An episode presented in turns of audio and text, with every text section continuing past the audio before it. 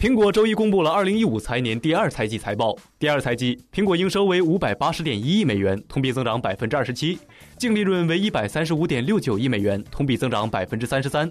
财报发布后，苹果 CEO 蒂姆·库克和 CFO 卢卡·梅斯特里等高管参加了财报电话会议，对财报进行了解读，并回答了分析师提问。库克表示，目前 Apple Watch 的需求大于供应，而我们正在努力解决这一问题。过去一周左右的时间，我们已经取得了一些进展。相对于最初的预期，我们在首个周末向更多消费者提供了 Apple Watch。我们将继续这样做，而我对于销量提升的情况感到高兴。对我们来说，这是一款全新的产品。对于任何新产品，你都需要一定的时间来实现销量的明显增长。因此，我认为我们正处于有利地位。我们目前预计到六月底的某个时候，将可以在更多国家销售 Apple Watch，这是我们当前的计划。